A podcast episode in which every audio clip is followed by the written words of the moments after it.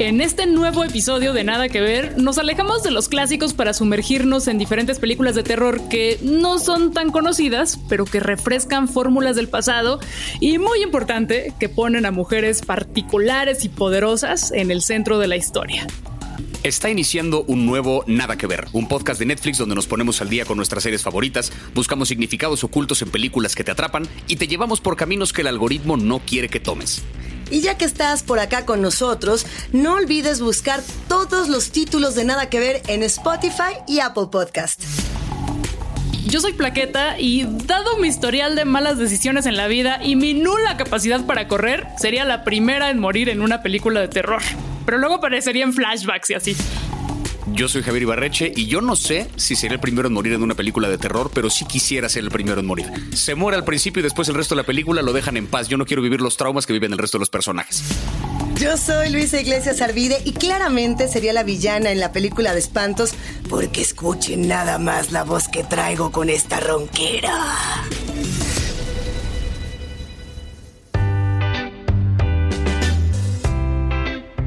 Hay demasiadas películas de terror, es algo que me abruma, no sé por dónde empezar y siempre termino viendo Seinfeld otra vez.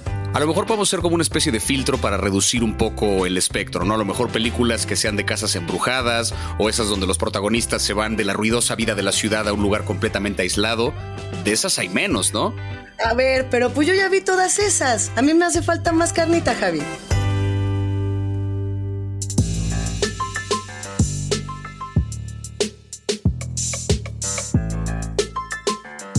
Bienvenidos, bienvenidas, bienvenides. Hoy toca bucear en el catálogo de Netflix para encontrar joyas que posiblemente tengan alguna maldición pero que valen mucho la pena. Hoy las recomendaciones no son la típica historia de terror, aunque sí tienen elementos conocidos de la típica historia de terror. Y es que también incluyen giros inesperados y además mujeres en roles importantísimos. Y es que si hablamos de terror, hay un autor que siempre nos va a estar dando historias que nos llenan de susto, pero además de esos autores también tenemos por aquí escritoras, vamos a tener actrices, actores fascinantes y por si fuera poco, en este episodio vamos a estar platicando nada más y nada menos que con Cristina Rodlo. Pero ¿qué, qué hacemos? Nos vamos por partes, como diría mi amigo Jack, ¿con cuál quieren comenzar? ¿Qué les parece con El juego de Gerald, que está basada en una novela de Stephen King de 1992? Y es una adaptación que hizo nuestro amigo cercano, amigazo, compa, Mike Flanagan, del que ya hablamos en otro episodio y que es la gran revelación del siglo en cine de terror. Para poner en contexto a la gente que no conoce aún la película El juego de Gerald, la premisa de la película básicamente es una pareja de casados, que son Jesse y Gerald, eh, viajan a una cabaña que está en medio de la nada con la intención de reavivar la llama de la pasión, con la intención de pasar un fin de semana juntos, recordar un poco lo que era su relación cuando eran jóvenes y para darle un poco de chispa a este encuentro que van a tener ahí en, la recámara de esta cabaña, eh, Gerald esposa a su esposa a la cama, ¿no? La ata con unas esposas, unas esposas además que lo, lo menciona en algún momento Jesse en la película, que es, oye, pero yo pensé que iba a ser como de peluche, como unas esposas más, y dice, no, no, no, porque esas se rompen a la mínima provocación. Traje unas esposas de verdad. Total que ata a su esposa a la cama con unas esposas, parece que va ahí a empezar el juego, una suerte de juego de rol que resulta que es bastante más perverso de lo que Jesse imaginaba, y de repente en medio de este intercambio que tienen al tipo le da un infarto y se muere en la cama mientras ella está esposada. No hay nadie en la casa, no hay nadie kilómetros a la redonda, Jesse básicamente pasa el resto de la película tratando de sobrevivir en lo que alguien le encuentra y lidiando con fantasmas literales y simbólicos de su esposo y de sus traumas del pasado.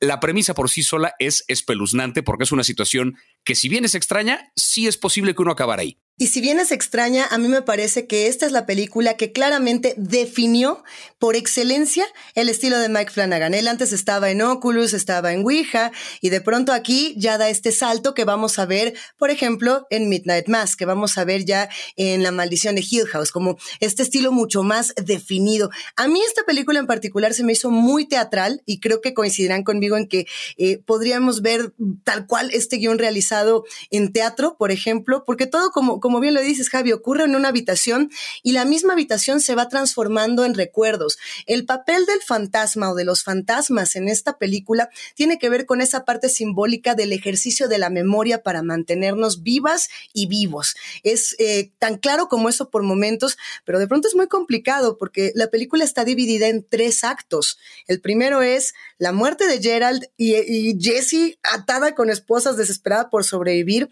Hay un segundo acto en el que vemos el secreto de Jessie, la razón por la cual las esposas la tienen tan desesperada, eh, la relación consigo misma es tan compleja. Y un tercer acto es el regreso a lo real, que es más real de lo que pensamos y todavía más espeluznante de lo que pensamos. No, aquí no hay spoiler del final, pero yo sí les recomiendo que no permitan que la angustia les haga quitar la película porque van a llegar a un punto sublime, sublime, que además es idéntico el final de esta película al final que eligió Stephen King, igualito.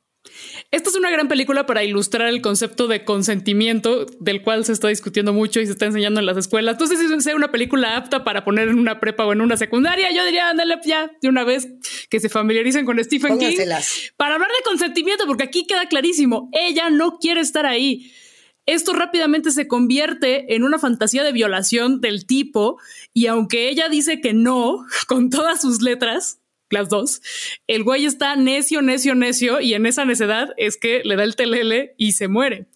Eh, ahora también toda esta película habla de cómo el estar atrapada en unas esposas es una especie de alegoría de estar atrapada en un matrimonio con un güey que pues se va revelando cuán horrendo es y cuán de la verga es y cuán machista es eh, a, través de estos recuerdos, de estas alucinaciones, de estas proyecciones de, la mente de ella, que por cierto eh, está muy bien resuelto, eh, diferencia al libro, porque en el libro hay más personajes en este diálogo dentro de su cabeza que hubiera sido más difícil resolver, más complejo en la adaptación al cine y te das cuenta de que pues con estos es más que suficiente para hablar de esas distintas versiones de sí misma y cómo va encontrando el poder para resolver no solamente su situación actual, sino todos los fantasmas de su pasado. Y es que es interesante porque una buena parte de la película, eh, además de tratar de sobrevivir físicamente, porque pues, no tiene agua, no tiene comida y está amarrado a una cama y quién sabe cuándo va a poder liberarse,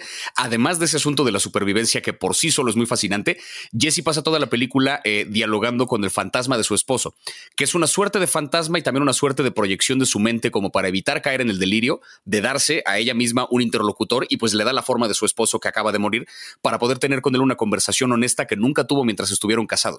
Esa es la parte que a mí me gusta mucho del trabajo de Flanagan, que lo hablamos también en el otro episodio, que es como el fantasma más como más que un fantasma literal, como una representación del trauma y de la culpa y del recuerdo y del deseo, ¿no? Aquí el fantasma del esposo aparece y le dice a Jesse cosas horribles, pero entendemos muy pronto al principio, esto no es ningún spoiler, que no se trata de un fantasma literal, sino que se trata de, algo que Jesse está proyectando en ese cuarto. Entonces, todo lo que su marido le está diciendo son cosas que Jesse necesitaba escuchar de ella misma. ¿No? Son como eh, pequeñas eh, referencias a una vez en una fiesta cuando el tipo contó un chiste misógino y Jesse como que entendió realmente qué clase de persona era su esposo, eh, platica como algún encuentro que tuvo con él, algún episodio en el que él se puso un poco más violento y eso lo excitó de más. O sea, como que resulta que esta personalidad del esposo, esta fantasía que él tenía con respecto a la violación, no era nada nuevo. Resulta que eso ya estaba sepultado en los recuerdos de Jesse y poco a poco esos recuerdos se van desenterrando mientras ella tiene este diálogo con él. El tratamiento que hay en torno al asunto del abuso, al asunto del consentimiento, al asunto de una relación que de repente uno bloquea los peores momentos, es fascinante porque lo hacen de nuevo con la forma de un fantasma. Mientras vemos cómo trata de sobrevivir en una cosa que de verdad resulta muy angustiante, porque la secuencia en la que esto pues, se van a fijar cuando ven la película, la secuencia en la que resuelve cómo tomarse el vaso de agua que el tipo dejó en la repisa de arriba es una de las cosas más emocionantes que he visto en mucho tiempo. Y estamos hablando de un personaje que quiere tomar agua y ya. Esa es toda la misión, esa es toda la acción, pero es fascinante. A ver, sobre ese momento del agua, ahí hay un punto que a mí me llama mucho la atención de cómo operan los fantasmas en el universo de Flanagan, que es muy similar también a cómo operan en el universo de Stephen King, el escritor de horror más prolífico por excelencia, con cientos de miles de libros y además con hasta padecimiento diagnosticado de que está eh, obligado a escribir, que su propio cuerpo, su alma lo obliga, ¿no? Pero eh, algo que me encanta de este universo es, eh, en algún momento, la, la propia fantasma o el inconsciente de sí misma le dice, a ti si te gusta que Gerald se eche un Viagra. a ti sí te late, tú agradeces que él se tome ese Viagra y ella no entiende por qué ese propio recuerdo o ese fantasma le está diciendo eso y se da cuenta de que sobre su cabeza, efectivamente, está el vaso de agua, ¿no? Con el que Gerald pues se, se tomó porque le da mucha sed el Viagra y ahí lo dejó en la repisita. Ya lo que pasa más adelante es un verdadero caos. Yo únicamente señalaría estos personajes como símbolos para que atiendan cuando se avientan este película que son el perro, la muerte, Gerald, Jesse y el padre. Yo me quedaría con esos símbolos, son como características muy simbólicas y yo en particular la metáfora del perro la recupero muchísimo, ¿no? Cuando le dice, este perro representa todos los hombres con los que tú has tenido alguna suerte de intercambio. Huelen la sangre y nada más te quieren comer. Y dices, ay, pero ¿por qué, mamá? Yo no pedí nacer. O sea, de verdad es brutal. Desde el guion, la realización, el todo. Hablando del perro, es una de las referencias o guiños que hay hacia el trabajo de Stephen King. Por ahí hay, hay una mención explícita a Cuyo, el perro maldito. Y no sé si, se fijaron, pero por ahí aparece un libro que se llama Midnight Mass. Así como una proyección al futuro de nuestro amigo compa Flanagan. Es una fantástica película y creo que la, la, mayor lección que puede dejar esta película a nivel de realización de cine es que no hace falta tener espectros, ni monstruos, ni fantasmas reales para tener una buena historia de terror. La realidad tiene suficientes elementos como para construir una buena ficción que resulte espeluznante. Y bueno, con eso nos quedaríamos para pensar en estas películas basadas en bestsellers con mujeronas poderosas como protagonistas y podríamos dar un salto justamente en estas adaptaciones a una película que tampoco necesita del gran sobresalto o de la gran tripa explosiva de esta suerte de, de nueva imaginería de horror sobrenatural, tecnológico, etcétera, etcétera, para partirnos en dos. A mí personalmente, y la recomiendo muchísimo, La apariencia de las cosas se me hace una de las películas necesarias para 2021 para reentender cómo era ese horror clásico y reubicarnos. ¿Qué les pareció? Buenísima, amo fue mi favorita del día de hoy. Esta película se trata sobre eh, una pareja que en el año del, 80, me parece que es, o en los early 80. Son los 80. En los early 80. Em, e, ellos viven en Manhattan, ella le va súper chido, se dedica a ser restauradora de arte, tiene un trabajo excelente, pero a él le dan una chamba en Upstate New York, ahí en un pueblo en medio de la nada, y ella lo deja todo para seguirlo a él. Eh, se mudan a una casa bien bonita, bien preciosa, un sueño inmobiliario. Pero se sabe que en las películas de terror los sueños inmobiliarios incluyen fantasmas. incluyen fantasmas y pues se van revelando algunos secretos acerca de qué tipo de fantasmas están en la casa y por qué están ahí. Historias de violencia de género que han estado en el pueblo y que se han ocultado sistemáticamente, como en todos lados. Y pues estos fantasmas resultan ser más bien amigables. Esa es la parte que a mí me resultó más interesante de esta película, que es porque descrita la premisa suena como a la típica historia de terror, ¿no? Una pareja que se muda a una casa en un pueblo en medio de la nada y resulta que la casa está embrujada inserte título número 500, ¿no? O sea, esa historia ya la hemos visto no sé cuántas miles de veces. Pero en este caso lo que es interesante es que muy pronto en la película te das cuenta que los fantasmas, como bien decía Plaqueta, son seres amigables. El fantasma está ahí porque tiene como un asunto propio personal que atender, no le quiere procurar ningún mal a la gente que habita la casa. Más bien los fantasmas resultan un vehículo para poder sacar a la luz todos los temas que los humanos vivos que siguen viviendo y habitando en esa casa traen, que tiene que ver justamente con violencia de género y con abuso y con mentiras. O sea, es muy interesante cómo el fantasma resulta más bien una especie de aliado en esta historia, cuando el verdadero villano, el verdadero mal a vencer, es uno de los personajes que habita esta casa en carne propia, porque la historia además pasa de repente una buena parte de la película en la que no hay como tal secuencias de terror, ni de espanto, ni de fantasmas. Solo es un drama que se va desarrollando y hay un personaje que dices, ah, me cayó mal. Ah, ¿crees que te puede? ¿Crees que no te puede caer peor? Siguiente escena. Ah, verga, me cayó peor. Ah, ¿crees que no se puede más? Y la que sigue, y la que sigue, y la que sigue. Cada vez que sale ese personaje en pantalla, de repente le agregan una característica más que es como de, ya, denle una buena, ¿no? O sea, también hagan, denme tantita empatía por el villano, pero no, cero. Terrible. Nadie quiere a George. Yo creo que sí podemos decir que George es el patán de patanes por excelencia y creo que es un personaje que además de la novela de donde viene justamente toda esta, esta increíble película, eh, además de esta novela de la que ahorita llegaremos a hablar, eh, a mí me parece que George está basado en el talentoso señor Ripley y en estas novelas de Patricia Highsmith que también tenían sus adaptaciones cinematográficas y que eran espantosas en, un horror real que decías, es que ya quiero que se acabe, es que no quiero, o como Match Point, o como Durmiendo con el enemigo, o estas películas donde solo ibas encontrando mentira tras mentira tras mentira. Yo hice aquí mi recuento de mentiras del buen George, no las vamos a decir. O sea, es que si no, ya se echó a perder el, estrés absoluto de ello. Porque hay algunas bien sorprendentes, que es así, no, ahora sí te pasaste, güero. Podemos decir, aunque sea una de nuestras mentiras consentidas del George, o no se puede. Yo una, una, una, unita, unita. A ver, la tuya es más, ni siquiera digamos como específicamente la escena en la que bla, bla, bla, solo mencionen en torno a qué es la mentira. Guiño, una. Un guiño para quienes ya la vieron. Ajá. lo, lo, del primo, güey. Puta madre, lo del primo. No ¿Qué, güey? Lo eso, del primo. Eso es justo lo que decir. Lo del primo, lo del primo. Deberíamos hacer un capítulo de nada que ver que se llame Las mentiras de George y que en ese determináramos todo nuestro coraje y podríamos descargar lo del primo y yo también, pues, me aventaría por ahí un, guiño a lo de la morra de Stranger Things. Y ya no diré más. O sea, lo de la morra de Stranger Things me hizo enojar, pero lo del primo creo que me puso peor. A mí yo creo que fue lo de, o sea, entre lo del primo y lo de la carta, la carta de recomendación. Esas dos, como que yo dije, es que cuál, de estas es peor, ¿no? O sea, no, de verdad, vean la película porque eso, en ese sentido, creo que sí está muy bien manejado el asunto de los giros de tuerca, que es, te presentan un grupo de personajes y desde el principio sospechas un poquito de todo mundo, conforme avanza la historia te corroboran algunas sospechas, pero cada vez la llevan más lejos. De verdad, cuando crean que ya no se puede poner peor la situación, encuentran la manera de llevarla todavía un poquito más adelante.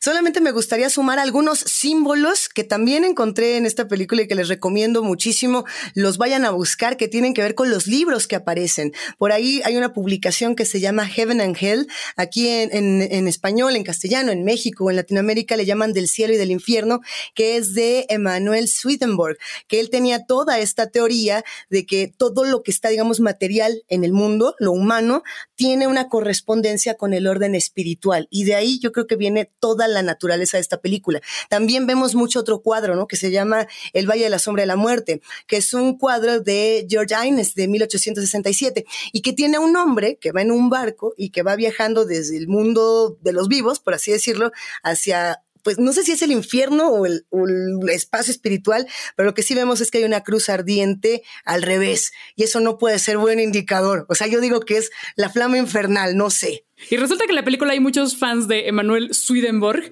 y estos son los que se convierten en los y las aliades de la protagonista, a la que George y algunas otras personas tiran de a loca. Y esto es algo clave porque nadie le cree, nadie lo le cree lo que está viviendo, nadie le cree lo que está viendo. Eh, y esta es una manera de decir cómo nos gaslightea el sistema y las parejas tóxicas.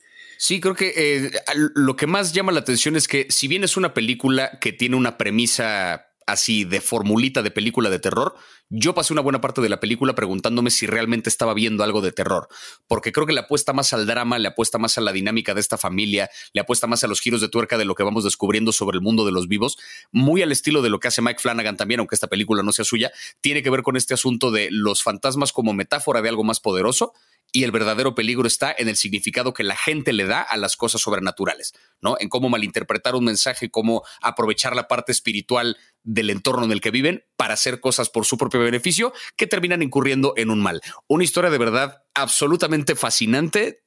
Esta creo que también fue mi favorita de las tres que vamos a discutir hoy.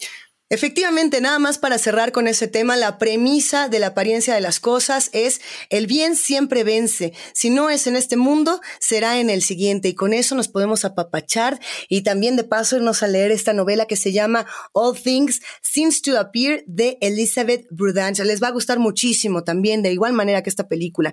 Pero hablando de películas que justamente siguen hablando de minorías y también están basadas en libros y le entran con todos estos temas y son por demás inquietantes, no se pueden perder, nadie sale con vida. Esta película es absolutamente vigente en temas políticos, sociales, morales, migraciones, no, bueno, a mí me avasalló. Esta película se trata sobre una migrante mexicana que está de manera ilegal en Estados Unidos, eh, en Cleveland, que es una ciudad que pues no se ve muy bonita, no se me antoja visitarla, mucho menos después de ver esta película. Vamos, vamos, ya se armó el Clevelandazo. de aquí nos vamos manejando. No, bueno. Eh, y dada esta situación, pues tiene un, obviamente un empleo ilegal en una sweatshop con una máquina de coser y no puede vivir en un lugar muy bonito que digamos, no solamente por la falta de dinero, sino porque no tiene identificación. Entonces termina viviendo en dónde más? En una casa embrujada. Esta película eh, toca tantos temas que le dan tantas capas de terror a la historia, porque sí tenemos en un primer nivel, digamos de manera un poco más superficial, por así decirlo, el asunto de la casa embrujada, el asunto paranormal que conlleva todo lo que hay en esta casa. Pero también estamos hablando de temas de migración, estamos hablando de secuestro, estamos hablando de feminicidio, estamos hablando de un montón de cosas que le suman capas a esta a esta ficción de terror que de repente no sabes cuál de todos los elementos es el más espeluznante, ¿no? El hecho de, desde que llega a la casa se ve que el trato no es nada amigable, ¿no? El dueño le quiere cobrar la renta por adelantado y un depósito de no sé cuánto, el baño no sirve, la calefacción no sirve, la casa está en medio de la nada, las tuberías son horribles, se escucha de repente espectros y rasguños en las noches.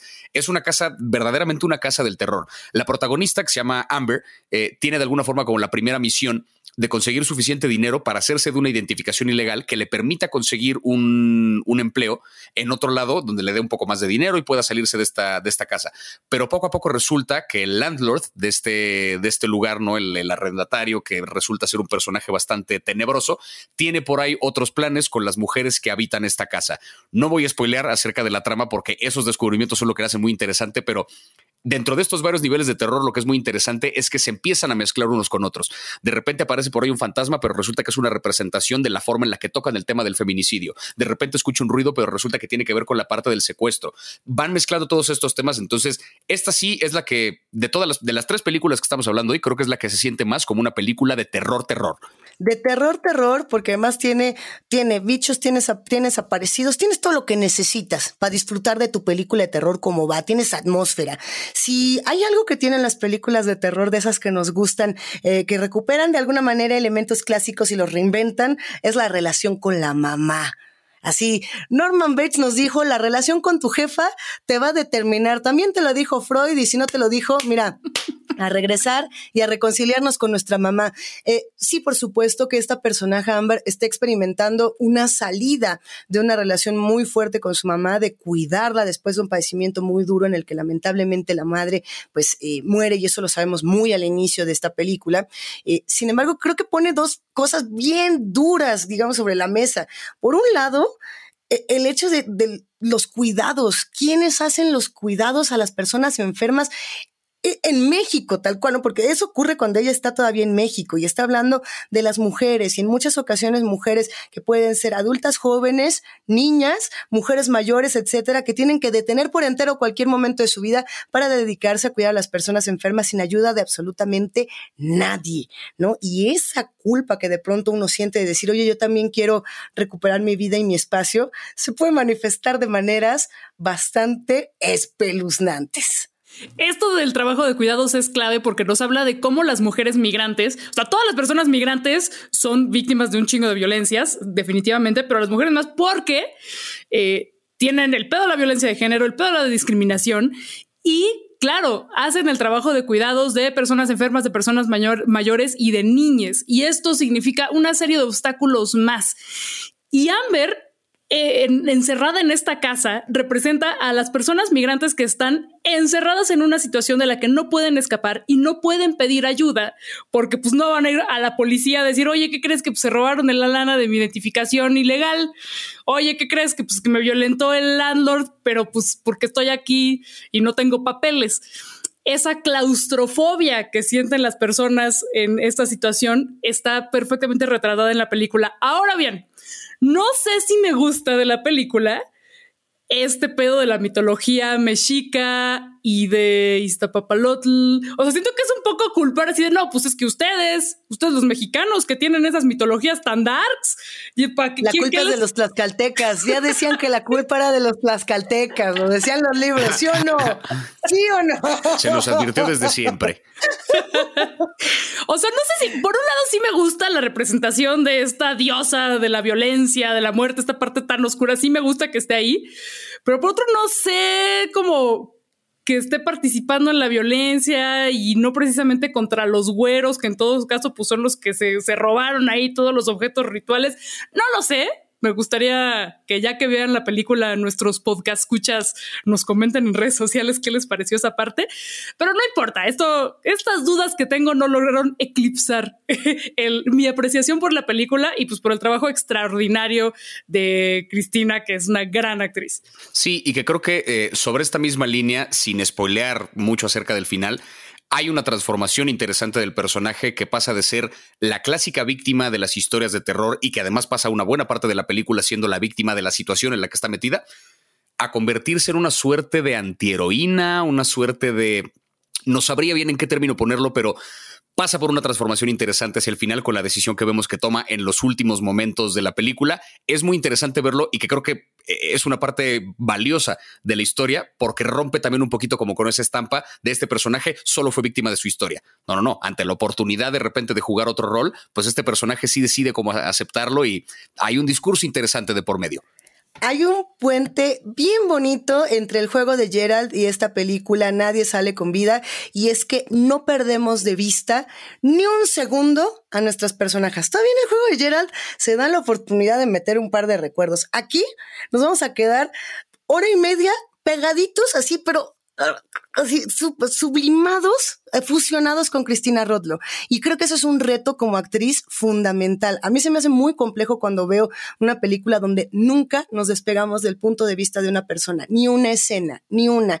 Y es por ello que les quiero compartir esta conversación que tuvimos con esta fenomenal actriz mexicana, Cristina Rodlo, que nos contó un montón de chismes macabros y sabrosísimos.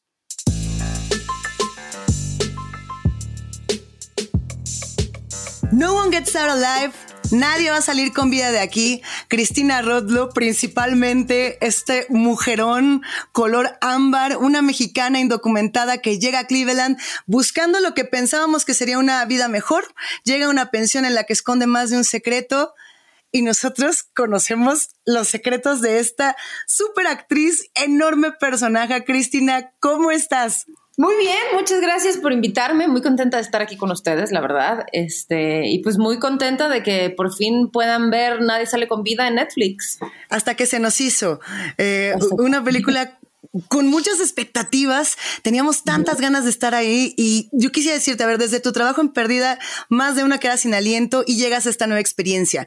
Cuéntanos quién es Ámbar en este universo de Nadie sale con vida. Ámbar es una chica mexicana que lleva los últimos seis años de su vida cuidando a su mamá, que está muy enferma, y hace dos meses antes de que empezara la película muere su mamá y ella decide irse a, Estados Unidos a buscar literalmente el sueño americano.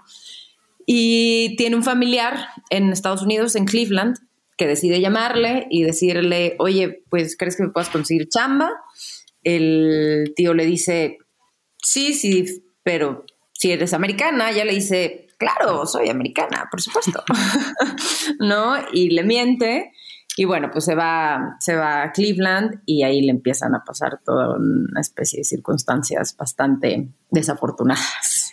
Sí, bastante desafortunadas, diría yo. Es una película que me parece totalmente vigente en el contexto político-social que estamos viviendo. ¿De qué sientes tú como, como actriz, también como esta personaje, ¿de qué sientes que estaba huyendo Ámbar?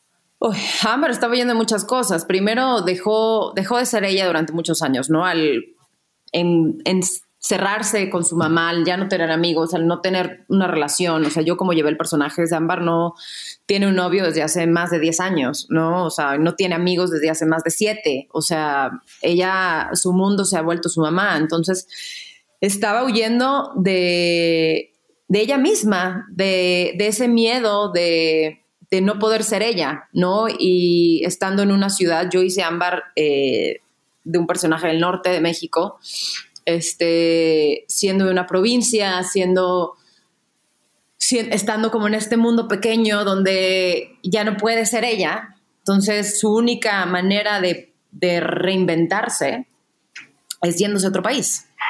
¿No? Entonces ella dice, bueno, aquí puedo empezar de cero, aquí nadie me conoce, aquí puedo tener una nueva vida, y pues resulta que no, ¿no? y además, pues obviamente no, no, no es tan fácil, ¿no? O sea, ella es, es una inmigrante, eh, cruza el, país, este, cruza Estados Unidos ilegalmente, no tiene papeles, pero, pero bueno, con, con ganas de, de, empezar de cero y con ganas de, de tener una mejor vida, sin duda.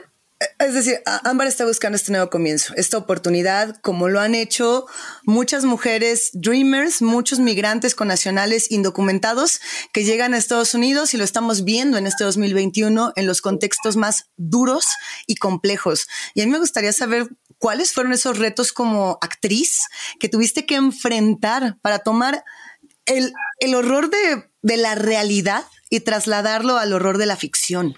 Pues mira, yo tomé este personaje justo por eso, porque no era una película de horror simplemente por horror, era una película que estaba tratando de decir algo, eres una película que está tratando de tener un statement y de tener una postura ante este momento que estamos viviendo o que llevamos viviendo desde hace muchos años en, en nuestras fronteras, tanto con Estados Unidos como el norte, como el sur de nuestra frontera, porque no solo Estados Unidos es el que el villano, sino también nosotros somos los mismos villanos con los migrantes. Entonces, para mí lo más importante era reflejar la humanidad de, de, los migrantes, ¿no? O sea, para mí era, si la gente que normalmente nos ve, los migrantes, porque me incluyo, eh, como los malos de la película, ¿no? Siempre somos los malos, siempre somos los que en teoría les estamos quitando el trabajo, cuando en realidad vamos a hacer el trabajo que ellos no van a hacer.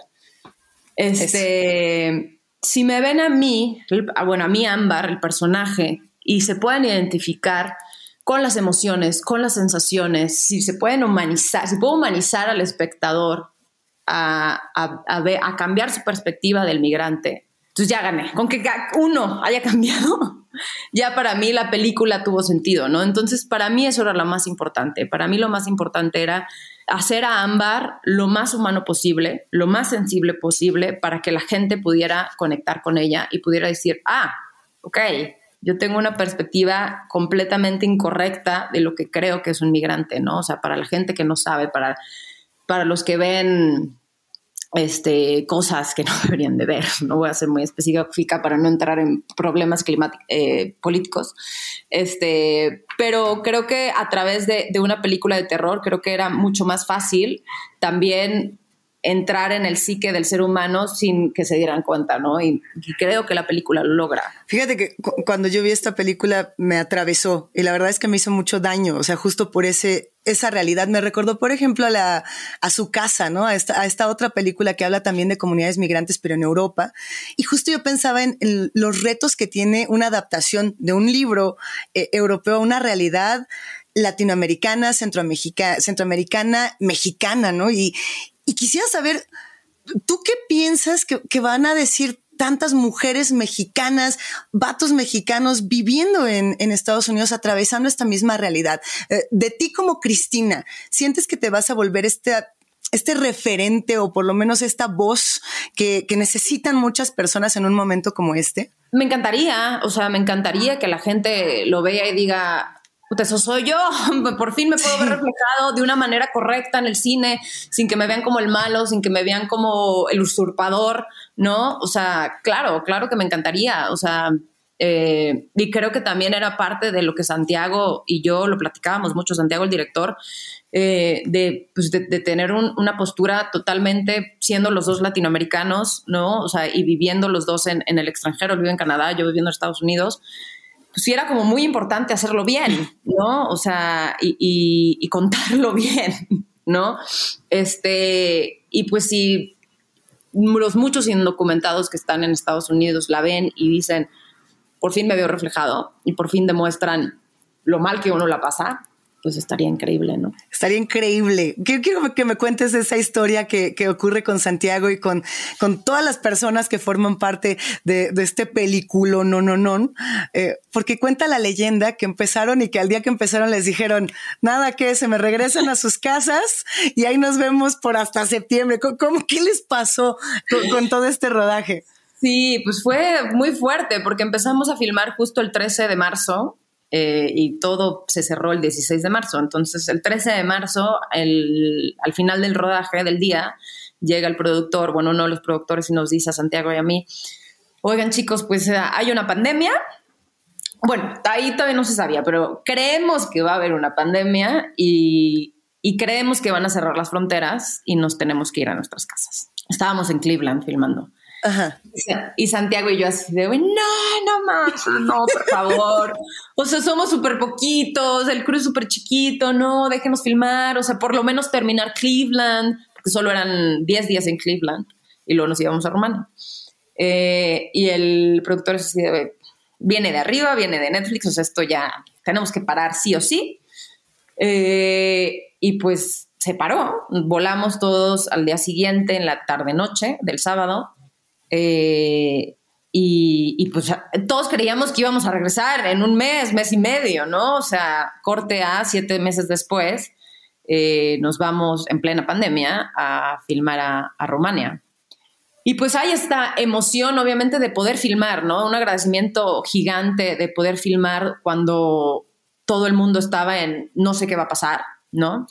Entonces, pues obviamente se crea una unión muy fuerte de, de, de que la película salga, ¿no? De que la película no salga, de que nadie le dé COVID, de que, de que todos unidos, de, güey, hagamos esto, qué chingón que estamos trabajando.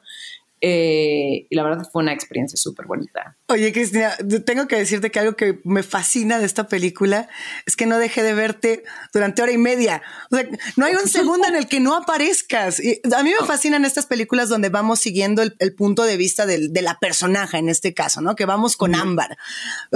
Pero ¿qué tanto de tu intimidad se queda e, en un filme de estas dimensiones donde estás tú en todo momento. O sea, no, no, no te perdemos de vista nunca. ¿Cómo te sientes con esa parte también? Pues al principio me sentía súper nerviosa. Obviamente cuando leí el guion dije, se van a ver todo el tiempo. Y luego cuando empezó a hablar con Santiago, digo, no solo te van a ver todo el tiempo, te la quiero, lo quiero filmar como muy cerca de ti, quiero que estemos dentro de ti, quiero que estemos dentro de tu cabeza, quiero que sintamos todo lo que tú estés sintiendo.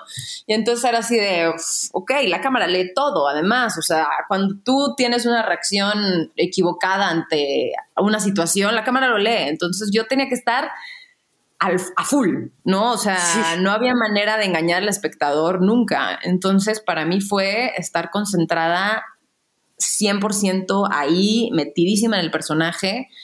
Eh, sí fue muy desgastante, eso no te lo voy a negar, fue muy desgastante, porque sí, como dices, o sea, no tuve ni un día de descanso, fue todos los días yo filmaba. Eh, a todas horas, o sea, no era de, bueno, tengo una escena libre, ¿no? Eh, iba en todas las escenas este, pero a la vez fue muy gratificante y estoy muy feliz con, con la oportunidad también.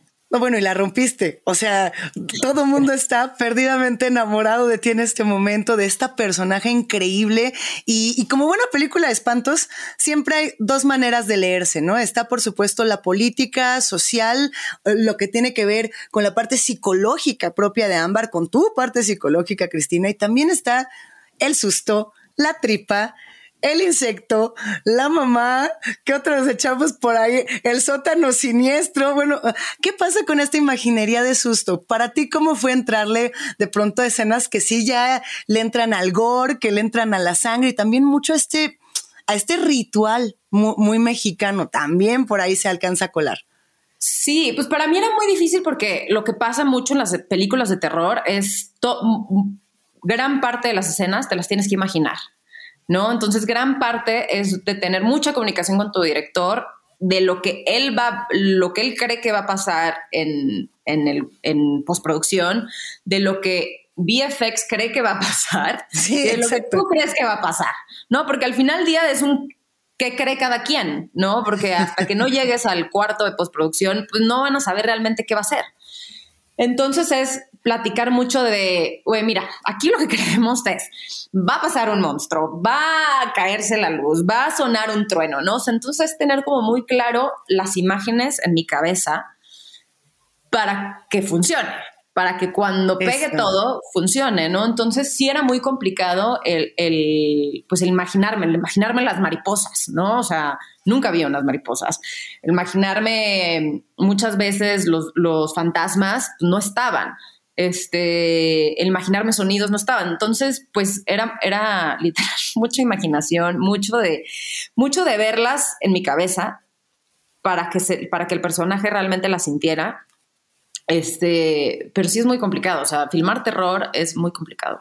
Fíjate que nunca había escuchado a alguien que me platicara esta parte, como actores y actrices que me contaran el, acto de imaginar en el horror se me hace fascinante porque es volver a la raíz propia del horror. ¿Tú te imaginabas que iba a ser así? O sea, dentro de lo que tú estabas creando, eh, los bichos, las mariposas, eh, la mamá, todo esto se iba a ver de esta manera. Más o menos, para serte honesta, sí, más o menos. Más o menos porque justo eso, cada quien va imaginando sus propios horrores y, creo que justo en este duelo de horrores entre el horror de lo real, el horror de la ficción, eh, quedan muchos temas que tú, Cristina, estás poniendo que me parecen súper importantes. El tema de los cuidados, ¿no? Las mujeres que tienen que de pronto abandonar sus vidas para dedicarse al cuidado, que es una tarea muy loable, pero que se recarga mucho en, las morras, en las mujeres. Eso por un lado, las mujeres que no pueden o no podemos denunciar las violencias por temor, uno, a que la policía nos revictimice y dos, a que no nos crean o nos echen al sótano del terror. Es un, es un miedo ultra real, no poder denunciarlo ante la policía por todo lo que puede pasar lo que está pasando en las fronteras. Tú lo decías, autoridades mexicanas y estadounidenses. ¿Tú sientes que esta es una película de denuncia? Yo sí creo que es una película, no, no, no creo que sea una película de denuncia, sí creo que es una película con una postura clara, más no, no, más no hace una denuncia. Yo creo que la película te muestra eh, la situación por la que pasan muchos migrantes, donde, no muchos, yo creo que todos, donde no puedes llamar a la policía porque probablemente lo que te vaya a hacer la policía va a ser peor de lo que estás viviendo en la casa donde estás pasando algo terrible. Entonces, ese temor de no poder acudir a las autoridades que en teoría deben ayudarte es, es muy difícil. Entonces yo, yo creo que, que, la película tiene una muy buena postura donde dice algo y al final del día también se mantiene muy en la raya, donde, bueno, ya te lo puse, ya está en ti, espectador, hacer una denuncia, ya está en ti, espectador, cambiar tu postura, ya está en ti, espectador, cuestionarte, ya está en ti, espectador, que a esto te genere algo, ¿no? Este, entonces, yo, creo que esa es la, postura de, la película y de lo que trató tanto Netflix como Imaginarium como Santiago. Y, y, que desde mi punto de vista ninguna otra película lo había trabajado así, en un momento, insisto, tan duro como este. ¿Qué, ¿Qué puertas abre esto para ti hacia adelante, querida Cristina? Ya, ya me imagino que ya tienes mil y un planes. No me vas a querer decir ni la mitad, pero con que me cuentes algo por aquí yo sería muy feliz. La verdad es que ojalá o no fuera. Yo quisiera que estuvieran cayendo todas las ofertas habidas y por haber. Este, no, terminé un proyecto que es lo opuesto a este. Terminé un proyecto que estaba filmando en Roma y en Londres que se llama eh, Beautiful Game, que es prácticamente un una película sobre fútbol donde homeless juegan fútbol, eh, gente sin casa juega fútbol, pues, para decirlo en español. Este, y bueno, completamente opuesto al género de terror. Y, nada, o sea, no, hasta ahorita está eso nada más, que ya lo acabo de terminar de filmar y, bueno, esperando a ver qué sale, ¿no? O sea, ojalá, como tú dices, caigan esas ofertas este, y caigan miles de proyectos. espero que sí, se toca madera y, que así sea de tu voz al cielo y, pues, y, pues, nada, ¿no? Mira, este, este es un llamado a nuestra familia de Netflix a decirles aquí está la genia Cristina, Cristina Rodlo que se aventó hora y media solita en la pantalla aterrándonos y mostrándonos las emociones así, en carnita, en tripa. Cristina, ¿volverías a hacer cine de horror ya para despedirnos? Sí, pero en un rato.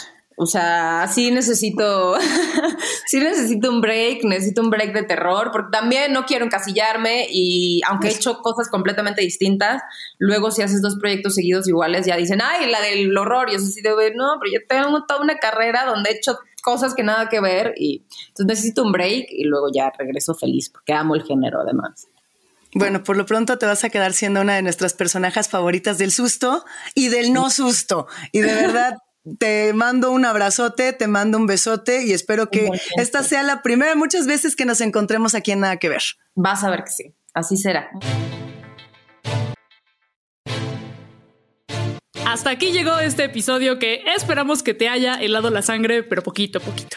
El suspenso y el terror tienen muchísimas más historias en el catálogo de Netflix y nos encantaría también recibir algunas de sus recomendaciones, así que los esperamos en nuestras cuentas de Instagram. Y por ahí si tuvieron experiencias bizarras, pues cuéntenos también en redes sociales. Además, síganos en Spotify, Apple Podcast o cualquier app que utilicen para escucharnos, no se les olvide. Nosotras, nosotros somos Plaqueta, Javier y Luisa y esto fue Nada que ver, un podcast de Netflix basado en el Necronomicon y en todas las historias espeluznantes que se hayan escrito jamás y después se hayan adaptado al cine, producido por el equipo de Posta. Gracias por escucharnos.